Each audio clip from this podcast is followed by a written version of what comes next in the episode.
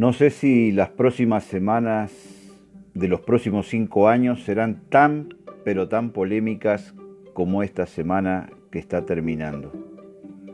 Empiezo por lo último.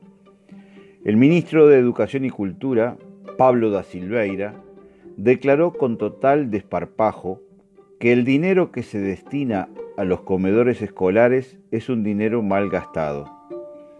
Eso quiere decir que recortarán el presupuesto destinado a la comida de los niños uruguayos, sobre todo de los más necesitados. Ya se sabe, se piensa mejor con la panza llena. Nos habíamos mal acostumbrado y casi habían dejado de hacerse los bailes, las pencas, las kermeses en las escuelas para ayudar a los comedores. Volverán los bailes y los beneficios a troche y moche, de la misma manera que nacieron y crecieron como hongos las ollas populares. En la última edición del semanario Búsqueda, reventaron dos noticias escandalosas. Resulta que un tal abogado Miguel Loinás presidía la Corporación para el Desarrollo organismo estatal creado por otra parte en el anterior gobierno blanco, el del padre, la calle Herrera. Este señor abogado había contratado a su pareja como secretaria, comillas, para que me lleve los papeles de mi escritorio particular y otros quilombos. Ahí cierran las comillas. El, el contrato que iba a pagar con fondos públicos era por la módica suma de 113 mil pesos uruguayos, 2.500 dólares. El presidente de la República lo hizo renunciar, lo echó según la terminología popular. Cobró al grito, se dice en las canchas de fútbol, cuando el juez se deja presionar por la hinchada. La segunda noticia escandalosa la protagonizó el diputado colorado por el departamento de Soriano, Martín Melassi. Y de vuelta lo mismo. Concusión del interés privado con su actividad pública. Desde su página de diputado en el Parlamento Nacional, publicó un comunicado, leo textual, los productores que viven en Argentina y tienen actividad laboral en el Uruguay y necesitan ingresar al país oriental por motivo de levantamiento de cosechas, la Diputación de Martín Melasi, en conjunto con el Ministerio de Relaciones Exteriores, están realizando el relevamiento de la información de dichas personas para llevar a cabo el procedimiento correspondiente de acuerdo a las normas sanitarias establecidas. Deberán pasar información detallada al correo martin.melasi.com parlamento.gov.uy y al teléfono, ahí entre comillas todo esto, en el correr del día de publicada esta joyita de la corrupción, el diputado emitió otro comunicado donde pide disculpas por el malentendido, según él, sobre el artículo publicado en el semanario Búsqueda. Aquí abro comillas en la, la aclaración. En el afán de cumplir con nuestra tarea de representación de la ciudadanía, de ayudar a que productores rurales argentinos con campo en Soriano y Río Negro pudieran ingresar a la cosecha de soja y así proteger inversiones y empleos en el país, afirmé en un mensaje que nuestra Diputación, en conjunto con el Ministerio de Relaciones Exteriores, están realizando el relevamiento de la información de dichas personas. Esto no es así.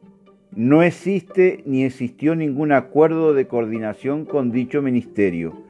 Pido las disculpas del caso. Ahí cierra comillas. O sea, no desmiente que haya emitido el primer comunicado ofreciendo sus servicios como diputado nacional para una actividad privada, particular, concusión del interés público, general de toda la población y de todos quienes lo votaron con el interés particular suyo del diputado de su actividad privada que realiza como empresario agropecuario.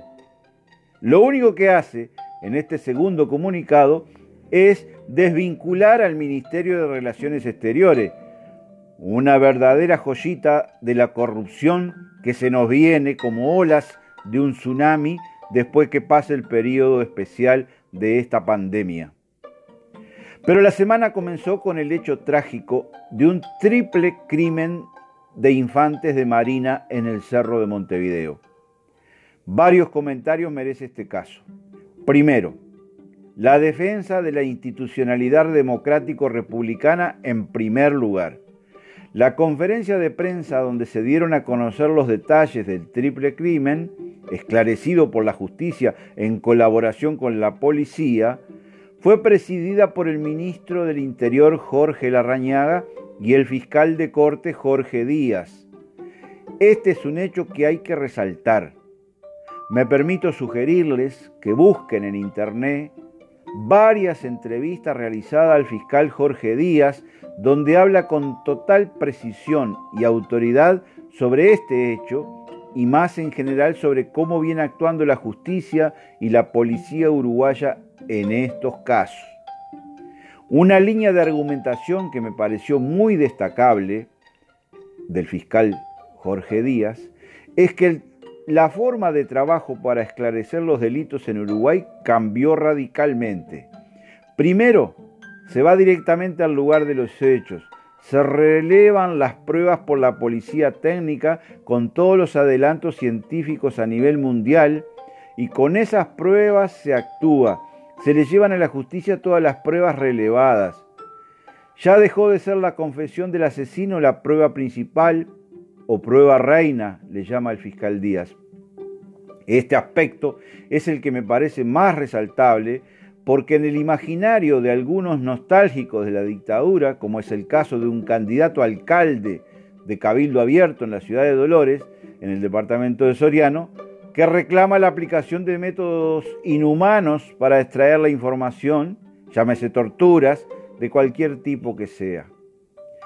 Y por supuesto, el dinosaurio padrino del cangrejo rojo volvió a quedar mal parado con sus venenosas declaraciones comparando este triple crimen con otros de mayo de 1972, o el otro senador blanco que se olvida de la caja de Pandora que supo abrir y luego cerró, por conveniencia hereditaria, el ex ministro del Interior del gobierno de la calle Herrera, el doctor Juan Andrés Ramírez.